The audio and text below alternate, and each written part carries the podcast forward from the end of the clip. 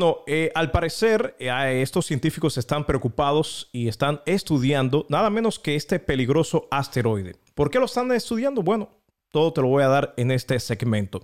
Al parecer, eh, bueno, este asteroide, para los que no saben, se llama Bennu. posee un diámetro de 500 metros en diámetro.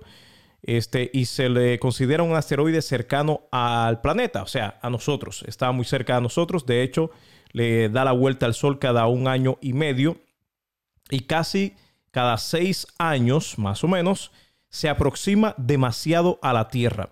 Estos encuentros cercanos hacen que exista una alta probabilidad de impacto con nuestro planeta. El asteroide se llama Bennu, para los que no lo conocen, lo pueden buscar y después no digan que yo estoy inventándome las cosas acá. Eh, se escribe B de bueno, E, N, N, U, Bennu.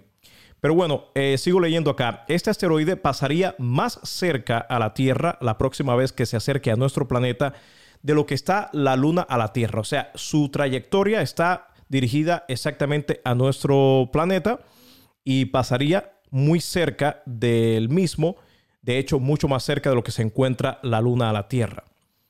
Pero bueno, antes de decirte exactamente cuándo este asteroide pasará bien cerca de nuestro planeta, esto es lo que van a hacer los científicos eh, que están estudiando el mismo. a finales de octubre del 2020, la sonda espacial OSIRIS-REx, que ya está orbitando este asteroide, de hecho, esta nave espacial la enviaron desde el 2016 a acercarse a este asteroide y la misma sigue orbitando toda la trayectoria alrededor de este asteroide. Esto es una hazaña bien difícil de lograr. Para los que no saben, es como cuando estás jugando fútbol, por ejemplo, y le das una patada a la pelota y el del equipo contrario tiene que interceptar esa pelota. O sea, eh, todo se está moviendo. Se está moviendo el que pateó la pelota, se está moviendo el que va a interceptar la, pelota y la pelota obviamente se está moviendo. O sea que es bien difícil.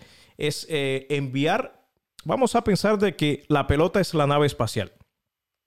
La Tierra es la que patea la pelota y la otra persona eh, es el interceptor, el que va a tratar de interceptar esa pelota, ¿no?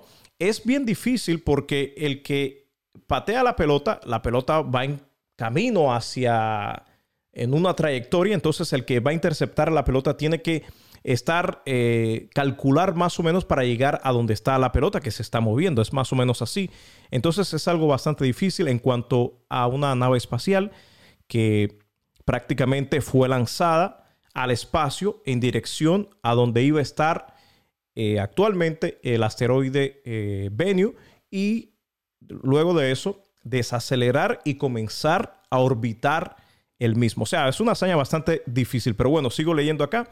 Esta nave espacial sigue orbitando este asteroide y va a ser otra cosa que es mucho más complicado. Va a descender al, asteroide para recoger eh, piezas, eh, rocas y luego enviarlas, traerla de regreso a la Tierra. Esto es toda una hazaña.